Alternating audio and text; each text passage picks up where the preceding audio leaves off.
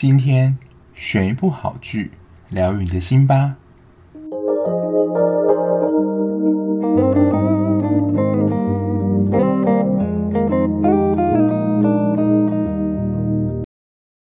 Hello，我是小 B，欢迎收听今天的节目。今天要介绍的剧呢，我相信大家。即使最近可能没有在看剧，在网络上看到一些新闻，应该也会看到这一出剧，哇，就攻占了各个版面。它不止在台湾，就是造成一股追剧风潮。其实这部剧呢，真的是在全世界 Netflix 上几乎都在前三名，就是《鱿鱼游戏》。那《鱿鱼游戏》听起来就是一个，嗯，你不知道他在演什么，但如果你有看到海报剧照的话，就会知道它是一个大逃杀的游戏。那我身边的朋友真的不夸张，因为其实这种大逃杀剧情的片子，真的是真的是会形成那种半夜不睡觉追剧风潮，而且它只有九集。我身边的很多朋友几乎都是花一两天就把它追完了，我自己是花了两天把它看完了。说实在也没有很长时间，但就是一口气就是想知道结局到底是怎么样。那我觉得这个编剧也很厉害，能从鱿鱼游戏联想到这个大逃杀题材。虽然片名叫做鱿鱼游戏，但它不是只有玩一个游戏而已。但是鱿鱼游戏算是一个比较代表性的游戏，它就是在肢体的。冲突上会比较多。我自己在看他一开始片子介绍的时候，因为大家如果是第一次或不是韩国人都想说，诶，鱿鱼游戏到底是一个怎么样的游戏？所以他其实，在片的一开始有详细的介绍一下鱿鱼游戏的玩法。我自己在看的时候，有点像是我们小时候玩的跳房子。可是跳房子呢，就是。会，其实你跳完好几轮之后，可能就是你会，呃，有哪几个地方你会站立嘛，你就不能动。那它一开始的规则就是你只能单脚跳，然后经过某个地方之后，你才能够双脚。然后进入到某个区域之后，就开始有一些比较攻击性的部分。那这些攻击性呢，就会有肢体上的冲突，算是在所有的游戏里面，你要说比较激烈的。那这个鱿鱼游戏呢，其实也是一个死亡游戏，但这个死亡带来的风险就是高报酬啦。因为这一场鱿鱼游戏参加人刚好他有蛮明确的数字，就是四百五十六人，所以一个人代表一亿的奖金。那如果最后生存下来那个人呢，就能够独得四百五十六亿的奖金。那你会想说，到底是谁要参加这样的一个恐怖游戏？当然，在这些参赛者还没有参加这个游戏之前，当然不晓得说这是一个多么恐怖的游戏。不过参加的人呢，他们算是被邀请的。那边这是有一个小彩蛋啊，待会跟大家分享。因为他们其实参加这个游戏不是自己找到这个游戏，身边就出现一个神出鬼没的人，然后邀请说，你要不要跟他玩一场游戏？那其实这些参加人呢，他们都有一个算是背景吧，就是他们都是在现实世界中欠了非常高额的负债，不是那种欠一两万程度，都可能是欠了好几亿，然后没有办法还出来，然后整天被高利贷追杀这样的人，所以对他们来说，活在现实生活中，或许是活在一种地狱里面。然后这个游戏引路人呢，就跟这些人玩游戏，然后后来就给他一张名片，然后邀请他说，就是如果你来参与游戏的话，就能够赚到更多的钱。那果不其然呢，就吸引了这四百五十六个人来到这个鱿鱼游戏。我真的觉得他邀请参赛者的方式，就真的在演恐怖片。就是如果你已经看过了，就会知道。他们就会给你一个指定的时间跟地点，然后你就要到那边，然后就会有一辆车子把你接走。接走部分，我真的觉得很像演夺魂剧那类恐怖片，就是你不知道上谁的车，然后你一上车之后呢，就用我觉得是类似催眠瓦斯的，就是把你迷昏，然后那个驾驶呢，理所当然就是戴着防毒面具啊。他们就是参加这个游戏的场地，不会让你知道你到达的时候，你就已经是在。他们设计的这个游戏会场了，而且这样听起来这么恐怖的游戏，当然是不可能让你向外求救，或是不能让世人知道啊。所以他们这个游戏的场地呢，其实是在一个小岛上，就有一大部分的面积就作为他们这个鱿鱼游戏的场地。然后这个游戏呢，他们不是说就这些参赛者自己玩起来，它是一个非常有组织跟规模性的一个游戏。举办这个游戏呢，它背后其实有个组织，待会会再跟大家介绍。就是这个组织呢，会带领着这些参赛者来玩这些游戏，甚至他们可能是在当中是一些仲裁者的角色。因为是死亡游戏嘛，所以呢，只要他们被淘汰的话，甚至这些组织的人里面的算是员工也扮演了行刑者。然后这样子大逃杀游戏，其实最重要的就是这些参赛者啦。那主角呢，就是由李正宰饰演的陈海勋，他在里面的角色就是真的，我觉得一开始的设定真的不太讨喜，没有正当工作，然后他把他自己唯一的。剩下的钱，我觉得他就是蛮适合参加那种赌博游戏，他就拿去赌马嘛，结果也没赌赢。然后他跟他的妻子已经离婚，然后他们有一个女儿，然后在他女儿生日的时候，也只能买一个就是很小的东西作为他女儿生日礼物。原本他还能期待说，就是他明年就会再赚大钱，就能够买到他女儿想要的礼物。结果没想到他女儿就是要跟他的。算是继父搬到美国去，所以其实这个愿望就不能实现。总之，就是在看待他的时候，在一般人的世俗眼光中，可能会觉得他就是人生当中的卤蛇。另外一个游戏参与者，他是要在主角陈海勋进入到游戏之后才碰到，其实是他的街坊邻居上佑。上佑他本身原本是一个，你可以说是人生胜利组，因为他读的是韩国大学，就是顶大。然后有一个原本很好工作，但是因为呢，他就是涉嫌掏空公司的里面的款项，然后欠下了巨额的债款。但他的妈妈不知道，只跟他妈妈就是糊弄说他出差，事实上他就是没有脸回去见他妈妈，所以呢，也参与了这个鱿鱼游戏。这是在游戏外我们一开始知道主要两个角色。然后我觉得它取名“鱿鱼游戏”，我觉得蛮厉害的地方，因为如果你以图形来表示的话，鱿鱼其实你可以用三角形、圆形跟正方形这三个图案组成，所以不论在片头或是这个鱿鱼游戏主办方的里面的成员呢，也用这几个图形来代表他们不同的身份。这个主办方看起来是一个蛮有规模的组织，你会在他们的算是面具上会代表了不同的图形，那不同图形之间也会有不同的阶级。就我自己看到的，正方形就是他脸上的面具是代表正方形的话，它的阶级是大于三角形的，然后三角形又大于圆形，然后不同的工作或位阶就是对于。比起自己更高直接人，就是要绝对的服从。在你还没有，就是你的长官告诉你说你可以讲话的时候，你是不可以出声的，否则就是会被警告。如果再不听呢，很有可能就会被除名。那他们分别代表直接，包含管理者、士兵跟劳工。他们每一个人的工作分配都不一样，像是士兵跟劳工，士兵我觉得就是在游戏场上处决。那些游戏参加者的人，那劳工啊，可能就是负责运送物资啊、煮饭啊这些事务性的工作，所以真的是一个有模有样的组织。不晓得大家之前有没有看过？日本也是在 Netflix 上，就是《经济之国闯关者》。《经济之国闯关者》跟这部比较不同的是，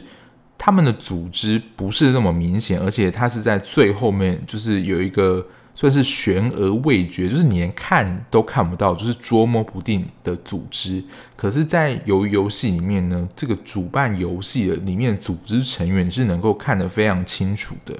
接下来就要讲到这些参赛者要玩的游戏啦。听起来我觉得有一个反差感是，他们玩的都是韩国小时候的一些童年的游戏。当然，这些游戏其实有的我们也蛮熟悉的，但是我觉得就是形成一种。看似很天真无邪的这种游戏，没想到呢，就是如果被淘汰的话，就只有死亡一条路。第一个呢，就是他们玩的就是一二三木头人，就是你们会在那个 n e t f a c e 的封面海报上看到那一个非常大的娃娃，就是他来跟你玩。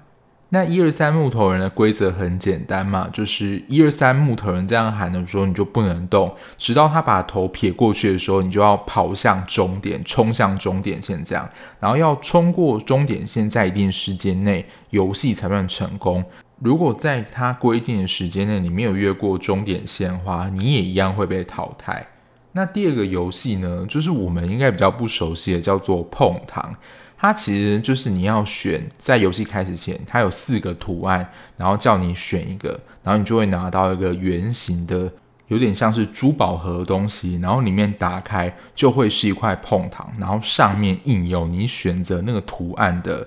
一块碰糖，那因为这一出戏真的太火红了，现在网络上非常多的梗图啊，或是一些 IG 都把它做成说可能是自己频道 logo 还是怎么样，就是这个鱿鱼游戏的梗。那这个游戏要怎么玩呢？其实也是在规定的时间内，你要用针，他会发给你那根针，然后把这个碰糖的旁边就是这个图形之外糖，你要把它刮掉，然后不可以把这个。图案弄破或是弄坏，整块饼就是如果你弄坏的话，游戏也会失败，也就是你被淘汰了。前面两关都是个人的单独竞赛嘛，就是你可以自己作业。和接下来的第三关呢，就开始有团体，因为第三关比的就是拔河，你要在所有剩下的参赛者里面就是组成一队，然后进行拔河。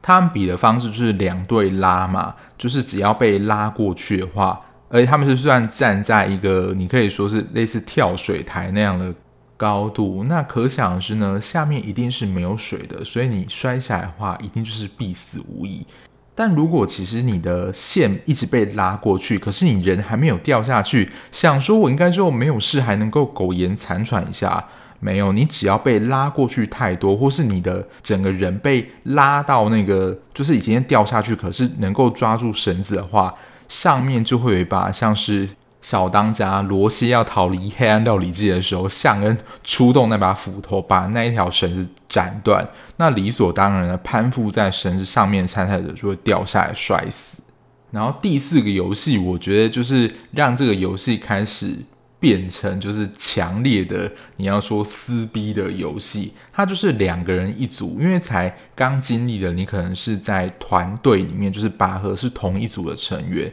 接下来可能就是要相互的残杀。那这一关呢，其实就是玩弹珠，就每一个人会分配到一定数量的弹珠，然后你就要跟你的伙伴来讨论说要玩什么弹珠游戏，什么形式都可以。那只要先把对方的弹珠赢过来了。赢得弹珠那一方就胜利，那理所当然，另外一方就被淘汰，也就是被处决啦。然后第五个游戏，我觉得从一开始选择的时候就是心理战的开始，就是他会在一开始的时候，前面有一到就是剩下参赛者的数目，然后要请参赛者呢去选一个数字，可是这个时候参赛者还不知道说这玩的是什么游戏。然后后来才主办方才跟他们说，这个名称叫做垫脚石，也就是说呢，其实这是他们进行游戏的顺序，所以其实选到前面数字人，你就要先进行游戏，那当然是比较不利的，因为这个游戏方式呢，就是也是跟那个拔河说一个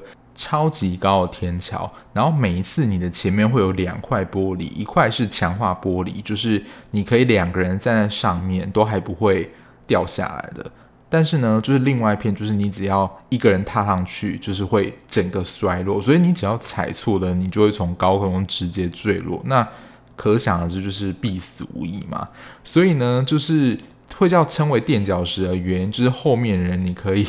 乘着前面人的脚步，如果他摔下去，就知道说那一片一定就是不行走嘛，你就一定要踏上那个强化玻璃。但是不会只有二分之一次选择那么简单，它有非常多次的选择。我记得是符合那个参赛者的数目，所以它是二的好几次方，不是只有二分之而已。所以你要完全不死人，我觉得基本上这个难度是极高的。中间他在玩的时候，还有算那个几率，说大概是三万分之一，就你可以安全抵达终点。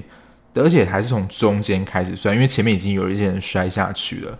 然后，如果你想说可以拖时间的话，也没辙，因为在他规定时间内，你没有到达对岸的话，你原本脚下玻璃也是会全数爆破，等于说你还是会摔下去啊。所以在一定的时间内的压力下，你还是要你要说催促前面的人就是赶快前进，然后进行完垫脚石游戏呢，才会来到最终这个片名的鱿鱼游戏进行最终的对抗。那你会疑问说，这可能也没有很多人 care，但他其实演得非常细腻。如果这些被淘汰的参赛者，因为他们就死掉嘛，那尸体如何处理呢？其实就会有这个组织人，他们应该是也知道说这个游戏死人之后，他们会准备非常多的棺木，然后就把这些淘汰参赛者的尸体装到棺木里面，然后他们那边呢还有一个他们自己的火葬场，就是直接把这些淘汰者的尸体处理掉。那他们在玩游戏之前，其实他们都是自愿的，但还是会给他们签订一个契约，他们不可以随意的不参加游戏，否则会视为淘汰。但这个游戏其实是可以自己把它结束了，就是剩下的参赛游戏里面人，只要一半人同意终止这个游戏，这个由于游戏的过程是可以终止的。因为其实这部戏虽然有九集，不过前一两集我觉得都还是在铺陈啦。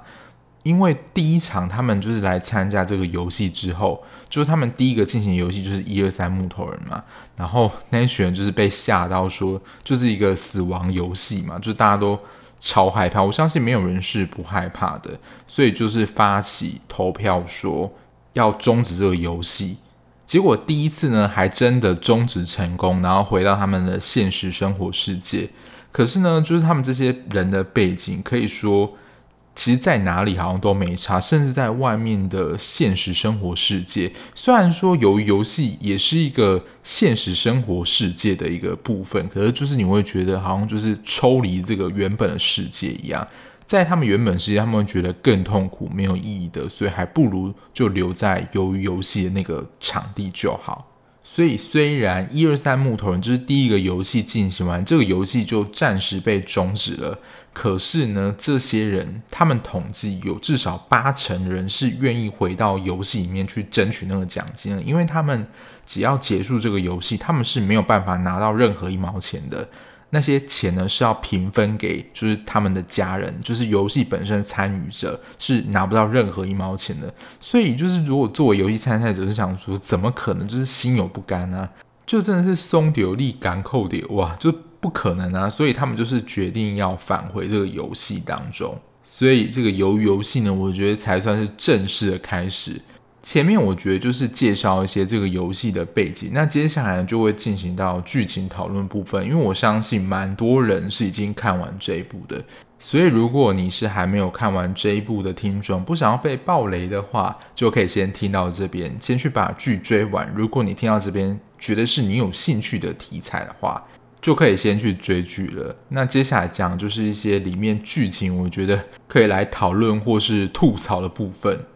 首先，我觉得第一个游戏一二三木头人，它既然都已经叫做一二三木头人，就是第一个人。他被侦测到的时候，就已经被射杀了。我觉得可能大家就是因为太害怕，就是我想啊，就是参加这样的场合不害怕也难。就看到第一个人被射杀的时候，所有人都全部往后跑。那这个时候就是还没有转过去，还在一二三木头人当中啊，就是你会看到可以说是枪海，因为他的那个枪是藏在那个背后机关嘛，就会看到。非常多被扫射，然后就是看到扫射的时候，这时候大家就真的不是应该要冷静，就是尽量留在原地不要动嘛，然后等待下一次一二三木头人开始，就不会被淘汰啦。但我想，就是真的是恐惧支配了当时的这种感觉，就真的只想就是发挥求生的本能，就是逃命。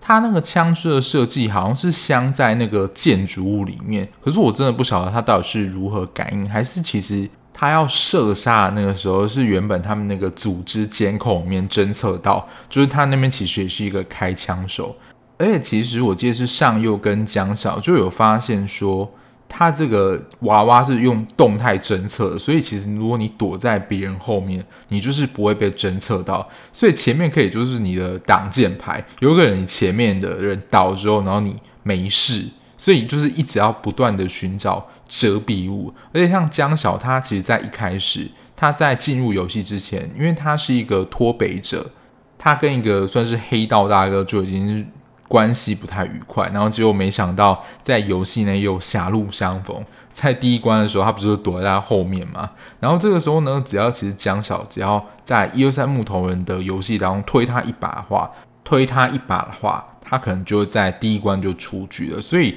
那个黑道老大在那个时候也是不得不听江小的话，否则他就是会被陷害，可能推出去移动，然后就被淘汰了。然后第二个游戏，我就真的是觉得选到雨伞人就真的是运气不太好。四个图案里面，你选到雨伞，就是真的会很想哭。然后再来，我自己觉得难度是星星，然后三角，圆形是最简单，因为它就没有一些棱角就会卡住或是没办法切掉。然后星星难的是在那个角连接的地方，那边我觉得很容易断掉。然后雨伞的话，它的伞柄也是独立出来，那边我觉得也超容易会断掉的。然后这个就是你只要不小心弄破啊，或怎么样，就是就白了。我自己觉得，如果我有参加这个鱿鱼游戏的话，我应该会在这一关就白了，因为我做那些剪纸啊，或是需要比较细致手工的东西，我真的是笨手笨脚，很容易就把东西弄坏。所以我觉得我应该会很不小心，就是把饼干弄碎了。然后我自己在看的时候，我觉得从第二关会有给人一种更大的心理压力，是因为呢，它不像第一关一样，因为第一关是动态侦测，然后就是处决你的，其实我觉得是在那些建筑里面枪。第二关呢，是那些组织的士兵在旁边看着你，就是会巡视你说你目前状态怎么样。然后我觉得那些参赛者就是如果。弄坏或怎么样，就会露出一个非常惊恐的表情，让那些管理的知道说他们把他们的碰糖弄坏了。然后我觉得刚刚的震撼感就是这些受过训练的士兵，真的就是一发的，就是解决了这些游戏的参赛者，不论是爆头啊，或是开心脏，你就会看到他就是当面就是像是死刑一样的处决。我觉得这个心理压力，我觉得是比第一关一二三木头人还大的。其实我在看这部片，在这个环节啊，另外一个好奇是，到底是什么样的人会想要来应征这样的职位？因为这个职务感觉心脏也是要超大颗，因为其实他也是要叫你去杀人啊。所以如果你不是有够强大的心脏，我觉得应该是没有办法胜任这样职位。那你不能够胜任这样职位，就是会被组织淘汰。而且他们有一个强烈规定，为什么面具不能拿下，或是不能让别人看到脸呢？在这一关，就是我觉得是蛮无辜的，就露了一个脸，然后就被组织里面的人除掉了。而且这个组织的管理，我觉得他也是采取一个，就是所有人都有可能会被除掉的状态，因为在这些。主办方的员工，因为他们也是人啊，他们需要休息，那就有提供类似他们宿舍的地方。他们的房间里面，我自己觉得也是蛮像监狱的。可能他们在房间内的一举一动也是会被监视。他们的头顶上都有一个摄影机，然后他每天早上起来要执行任务之前，就很像真的在当兵一样，还要点名确认谁在谁不在。所以你想要乱来或是搞一些名堂，也是打没的，否则就是会被这个组织除掉。不过这中间的游戏过程有一段我比较不解的，就是在黑夜降临的时候，他们就是在那个睡觉的地方也自然形成一个战场啊。我本来以为说这会也会是一个游戏吗？但我觉得他这边就是想要展示，就是那种弱肉强食的社会，淘汰这些游戏参赛者的方式，不只是在游戏当中，他们也没有限制这些参赛者在他们休息的场域，就是械斗啊，或是打架什么。我记得啊，就是他们在白天就是组织人在的时候，游戏参赛者你是不能对抗的，否则你引起一些纷争，这些。这些士兵是有权制止你就是这样子冲突和纷争，可是只要在晚上他们不在、看不见的时候，虽然就是一定二十四小时都会有人在那个门外监视他们一举一动，可是当整个房间熄灯之后暗下来之后，里面发生械斗，他们是不管的。所以就是这一关，我就觉得，呃，的确就也有一些人在这一关被淘汰。那想当然啊，就是如果你是自己孤军奋战，很有可能就会成为众矢之的，很有可能就会被淘汰嘛。这一关我是蛮不解的，但我在想啊，他们也是在这一关之后，就是渐渐的要找到属于自己的势力，就是你看你要站稳哪边，因为其实里面在。派系上，我觉得是蛮明显，就是最主要是以那个黑道老大那边有，因为他有自己的兄弟进来参加这个游戏，然后再来就是以朴海秀，就是上佑跟然后叫陈其勋这边组成的一个团队，也让他们知道说哦，接下来开始可能就需要团队合作才能度过这个游戏。然后果不其然呢，第三关就是拔河。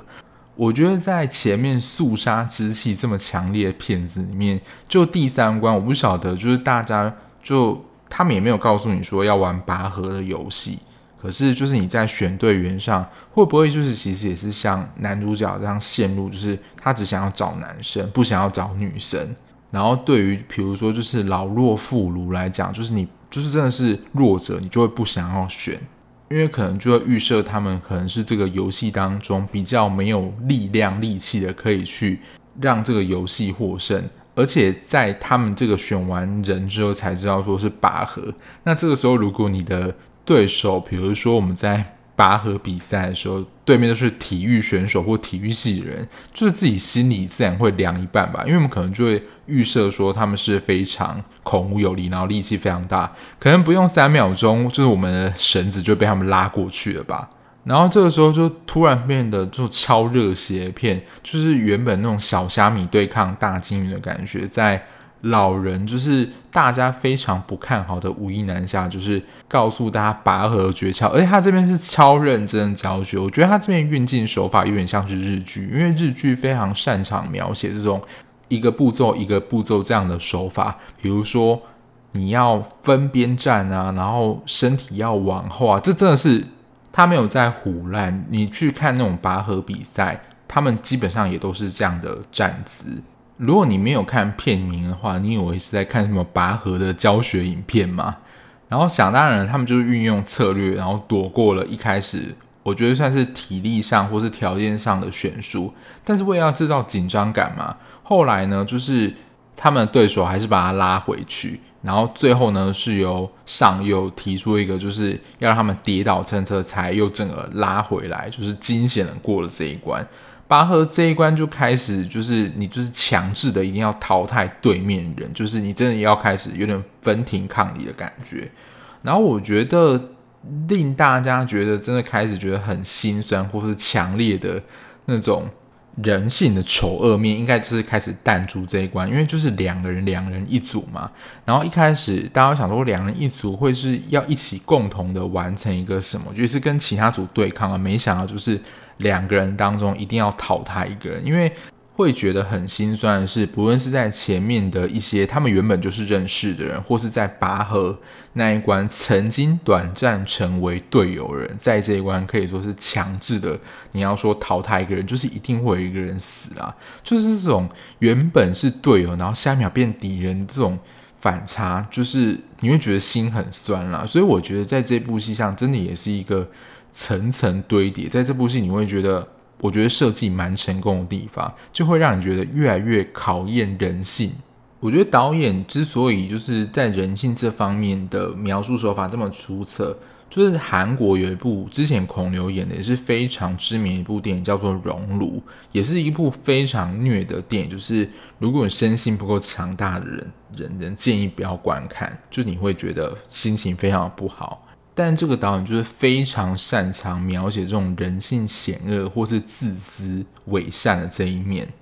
这也是我开始对于主角就是内心产生不太好感觉。我不知道他讲这一段会不会被 diss 啊？但是我觉得陈其勋比起朴海秀就是主角，因为他固然有主角光环嘛，所以其实我们在看片之前，我觉得心里中会有一个预设，说他就是不会死，他就是应该能够活到最后。可是他在第四关，因为他搭档一组是吴一男嘛，就是这个老爷爷。想说，在这种韩国的电影戏剧里面，老人啊、小孩、妇女，应该就是不会有这种直接枪决画面吧？可是因为我觉得我在这段不是非常喜欢主角的原因，因为他也是其实在玩游戏的过程中，以为这个老爷爷有失智，所以就是有点将计就计的想要去骗他，因为他们不是玩单双数嘛，然后。其实他原本可能拿的是双数，他原本是猜对，可是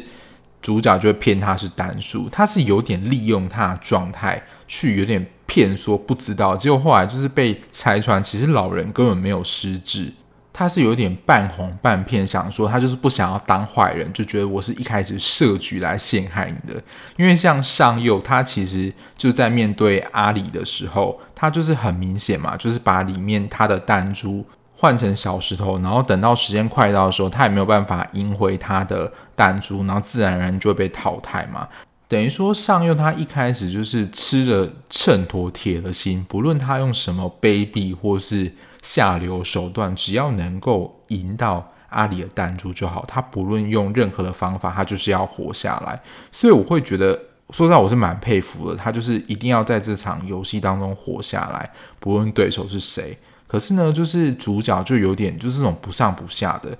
这个感觉。在他玩下一个游戏，就是垫脚石的游戏，我更能够确立我不是非常喜欢主角。大家还记得吗？就是他在。最后，他们成功活下来的时候，上右的前一个人他是做那个玻璃工厂，所以他能够分辨，以光影来分辨，就是哪一个是强化玻璃，哪一个是一般玻璃。可是他就突然把他推下去了，但他推下去就是等于说拿他当测试，如果他活了，当然就很好。那如果他没活，你就是作为我的垫脚石，就非常符合这个游戏的名称嘛。然后那时候齐勋就是怪他说：“你怎么能够把他推下去呢？”然后这个时候上右不就会骂他说：“就是你很伪善，因为他的顺序是最后一个，他是在上右的后面。”所以，我真的就觉得他有点马后炮。如果他今天是在上右位置的话，他会做出如何抉择？等于说，有点像是人家说的“得了便宜还卖乖”，因为又不是你在前面，就是你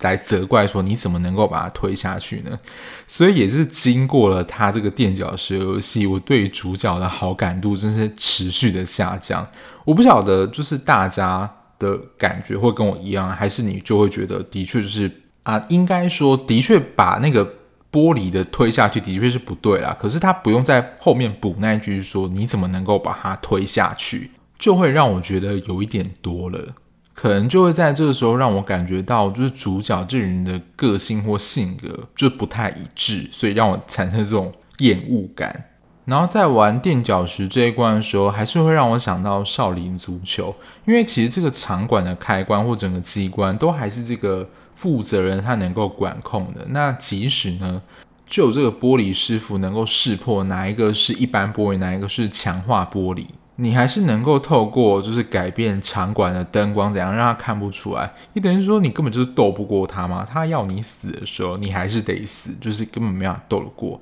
可是我觉得垫脚石这一关它有设计蛮微妙的地方，它虽然就是他们有。那个顺序嘛，照讲要一个一个按照顺序走。可能他在讲解规则的时候，其实也有提到，就如果是在强化玻璃上，是两个人站着没问题，所以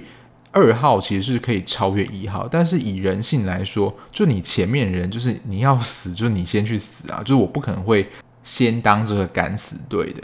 然后再进最后的鱿鱼游戏，他们不是在那边扭打成一团吗？我原本以为就是会是一个 happy ending，就是果然想的太天真了。因为最后其实齐勋不是说我们就终止了游，因为其实最后只剩下两个人嘛，所以只要他们两个都同意终止游戏的话，他们就是可以回到现实世界，虽然拿不到钱，但至少可以活着离开。结果没想到就是发挥了主角光芒，就是让主角一个人独得这个。四百五十六亿，然后从垫脚石那一关，大家应该就可以发现，就是来了一些 VIP 的客人，也才知道说这样子人类相互为了争钱，然后相互可能残杀游戏，是这些有钱人的娱乐。我就是反讽说，有钱人跟就是可能在金字塔底端人，就是。生命来讲是不值钱的，可是他们在游戏当中，大家应该有注意到，在那个弹珠那个海美女不是自己，她没有分到组，她就自己一个人过关吗？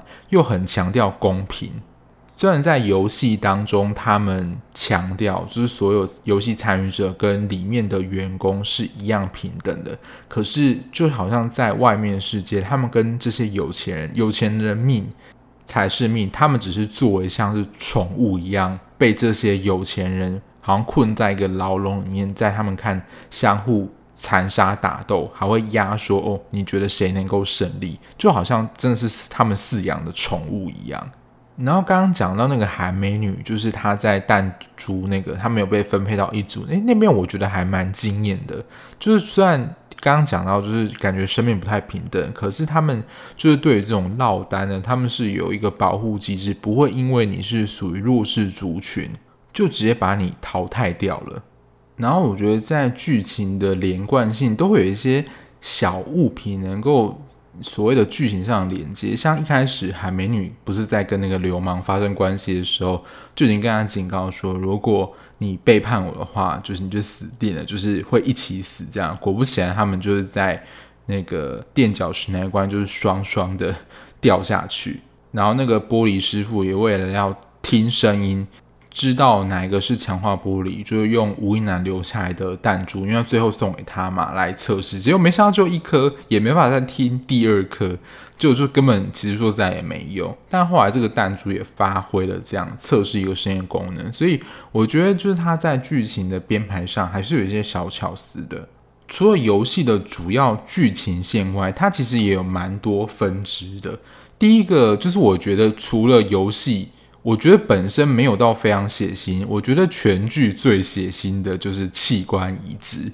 那一段，因为在中间有一段不是有一个玩家，他其实就是人家所谓的江湖郎中仪式，就是有点像那次那种密医啦，他就跟组织里面几个人串通好，就是只要是如果被淘汰参赛的他是身体器官良好的，他就会被送到就是器官移植室，因为他们这些。死掉参赛就放到棺木里面，然后就会直接被送到那个焚化厂嘛。然后他们在挑选的时候就会特别做上记号，就知道说哦，这个是要被送到那个秘医进行那个器官摘除，就是有点类似那种走私器官的买卖去赚钱。然后这种组织就是不可能只有一两个人嘛，所以这也是上到下一条龙，除了就是士兵、劳工阶级之外。大家应该有注意到，就是刚刚讲那个主控荧幕室面里面也有就是参与这样的人，因为他们就是要把这些走私器官员工行进路线那些监视器把它删掉，就是避免被发现。但我觉得那个负责人负责人的面具就是跟别人特别不一样，好像就是参加什么大魔王的那种，我记得是黑色。那种无面人那种面具，就他跟那大家面具是非常不一样。但我想他也是无暇管到全部所有人，即使这些员工他也是有编号的。反而后来这些人就是事情变康嘛，然后跟那个医生也被发现就被吊死，就是有点像是斩首示众那样告诉你说，他们犯错也同样是会被处死的。所以又再一次的强调说，在这个环境空间里面，大家是公平的这种概念。我想这一段用意应该就是这样吧，否则我想不出来它跟这个游戏到底有什么样的关系。然后跟游戏一样，另外一条也同样重要线就是警察的卧底线啦，就是有一个警察，他的哥哥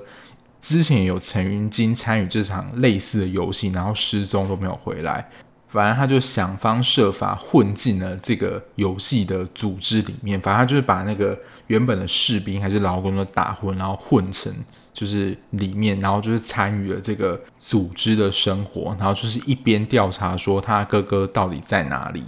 然后因为他自己本身是警察身份嘛，然后进行这么残忍，就是惨无人道的游戏，想当然是不合法，就怎么可能合法？就是要想办法通知，就是在他们当地的警察一起来，就是处理这样的事件。不过刚才说啊，就是这个游戏在一个岛上，所以它的讯号呢。当然也可以说是没有讯号，所以他只能记录在手机里面，然后等到他真正的收集到完整的资讯，要逃出去之后，才能够交给警方，才能做交代。然后就是这部，我觉得算是另外一个小惊喜，也就是一开始扮演的那个引路人，就是孔刘。哇，想说看到孔刘，我有一个朋友，他就是因为说他在还没有看，就是说哦，原来孔刘有演这一部，那他就决定要追。这一部了，没想到孔刘就是演一个引导的角色。不过孔刘，我觉得也他是在目前里面也还没有完全解释他的存在到底是什么样的一个角色，是单纯的引路人吗？还是他背后还有一个更神秘的身份？因为他两次的出现其实都是扮演这样子，就是招募游戏参与者这样的角色。所以我想，就是在接下来剧情里面，不知道他在第二季里面会不会出现。然后再来就是游戏的负责人李秉宪了，就是这两个都是算是韩剧男神大咖，孔刘跟李秉宪都是。不过大家有猜到说这个游戏的负责人是李秉宪吗？我觉得我是有猜到的，因为其实他在调查过程当中，他在找的其他线索里面，其实没有其他人物的线索啊。然后以这种剧情编排的话，就是。他哥哥会是这个主要负责人，不过现在目前的未解之谜，也就是说，为什么他哥哥会成为这个游戏负责人的角色？然后他最后不是跟他哥哥就是这样见到，然后被他哥哥一枪击落，就是有点坠海。可是呢，待会要讲的，就是也是一个就本出戏大雷，他这样摔下悬崖，没有看到直接尸体怎么样，也不能判断说他是不是就死亡了。所以有可能在第二季又会活过来，或者是可能摔下山海的时候被什么树枝卡住，结果没死，也说不一定。那本剧大家不知道看到最后有没有觉得很惊讶？我个人是还好啦，因为我有猜到说哦，有可能是他，因为会举行这个鱿鱼游戏，不是好几届，可以说是有钱人玩赏的娱乐嘛。那最后其实就是会有一个主要的主办人。刚刚的李秉宪只是这个游戏的负责人而已，主办人就是更上面的 BOSS。没想到就是我们的零零一号参赛者，就是那个老人吴亦男啦。我朋友他说他先生，因为他是跟他先生一起看。他说，他从第二集跟第三集那时候就好像疑似有猜到，说吴亦男可能是最终的幕后主使者。他是说他在进行那些游戏的时候，看起来都还蛮轻松快乐，不像就是大家这么紧张。我自己的解读是，因为他在游戏里面的不是游戏啊，就在剧情里面设定。他不就是说他身体上面有个肿瘤嘛，然后可能来日无多，所以他就是在进行这样游戏过程，如果走的话，好像也不会有那么大的遗憾。那我自己发现怪怪的，那时候我开始就有点怀疑，然后到后来哦，他出现的时候，我就知道说他是 BOSS，因为在弹珠那一关，就是原本他被淘汰的那一关，只有他是没有被那个。处决画面的，因为像是阿里啊，还有跟江小的一起，另外那个女生，他们都是有算直接被枪击的画面。然后到吴亦男的时候是只有声音。原本我原本想脑补是，就是韩国电影电视剧那一套，就是老人、小孩、妇女是不会有这种血腥画面的。但是他在那一幕就只有拍到那个枪声而已，并没有吴亦男被处决的画面，所以我觉得这边就是留了一个伏笔，就是我有猜到，算是不难猜啦，就是吴亦男是最后的 BOSS 这样。不少就是已经看过的人，就是有猜到最后吴亦男是最后的 BOSS 吗？也欢迎跟我分享，就是你看到吴亦男是 BOSS 的时候的感觉或者想法是怎么样。然后我有特别观察，就是他们在那个垫脚石南湾，不就是很多外国宾客，就是他邀请来的 VIP 来看这些参赛者玩游戏嘛。然后不知道大家有没有注意到，因为他们不就是坐在一个算很豪华的 lounge 还是怎么样？那些他们坐的还有那些椅子，感觉是真的人诶，他不是就是一个物品或道具在那边，等于是。人体作为他们椅子跟桌子，然后端酒杯什么都是人来形容，我觉得就很像在牛郎店，不是觉得很像吗？然后刚刚除了提到揪心之外，他在里面配乐这种很你要说猎奇的片子，我觉得会让你觉得配乐有一种反差感，就是他在某些时刻很温馨，像那个我记得一二三木头人，他的旋律是。噔噔噔噔噔噔噔噔噔噔噔噔，就是非常温馨的音乐，结果没想到下一秒就是只要动人就被枪杀，就会引起你就是心中有一种就是认知失调的感觉。然后因为可能就是已经预想到就是主角有主角光环，所以他就会活到最后。所以呢，就是中间不论是江小啊，或者是吴亦男，或者像是阿里，就会在分分不同游戏，还有像是那个流氓跟韩美女，就在。不同的场合就是下线，只是前后顺序而已。所以我在看的时候，就有点像在等的感觉，就想说到底最后其他人是怎么出局之外，然后最后主角会以怎么样的方式赢得游戏，然后赢得游戏之后是怎么样的回到日常生活，有什么样的改变吗？他后续都有稍微再铺一点梗，可是后来就是大家也知道，他就是染了一头红发嘛，然后原本他是要坐上飞机去看女儿，然后接到一通电话。就决定要参加第二季的游戏。我想说，你就用那些钱，就是应该就能够过着不错生活，为什么还要回去参加这样的游戏？也为了就是算第二季的一个伏笔啦，因为他这样演，就是一定会有续集。反正吴亦男最后在第一季里面就因为生病，他最后还是死了嘛。可是这个组织其实还是没有停下，也是我觉得另外一个未解之谜啊，就是这个组织。为什么存在？然后整个运作方式其实还是没有太多的解释，有点像是《经济之国闯关者》那样，就是你知道一个组织，可是对于它里面的结构或者它里面的起源到底是怎么样，其实都是不了解的。第二个就是负责人啦，所以我们已经知道他是警察的哥哥，可是他为什么要留在这个游戏里面当负责人也没讲，就是下一季如果有下一季的话，肯定会揭晓。那警察的话，到底是是生是死，就是也还不知道。因为依他这样子没有完整尸体的呈现的话，也有可能是还活着。那警方呢，会不会找到这样一个组织，然后去办案？或许又是另外一个故事了。如果依照这么火红程度，就是经费什么也砸下去的话，相信他会是有第二季。那主角应该就还是会李正宰主演了，因为才能联系。否则，如果有续集的话，可能又是什么平行时空的世界才能够有同一批的演员来演嘛？否则，就是原本死掉的人怎么又死而复生呢？就是可能李正宰还是作为主演，不然就是要其他的故事线发展。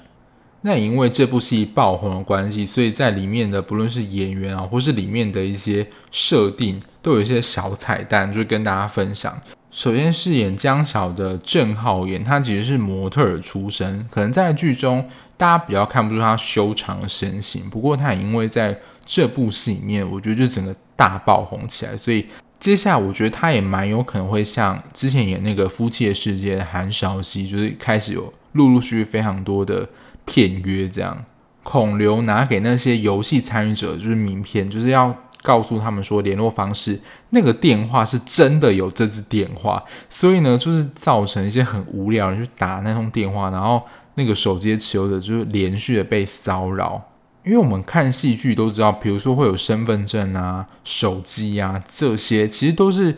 有变化过，它不会是真实的地址或号码或是车牌。你可能打过去会是空号或是查无此人，没想到就是我不知道是他们在制作上失误还是怎么样，就是那个名片上的电话是真的，然后引起了我觉得是那位手机事主的一个非常大的困扰。然后第三个，我觉得是在剧情里面呢、就是大家应该会发现，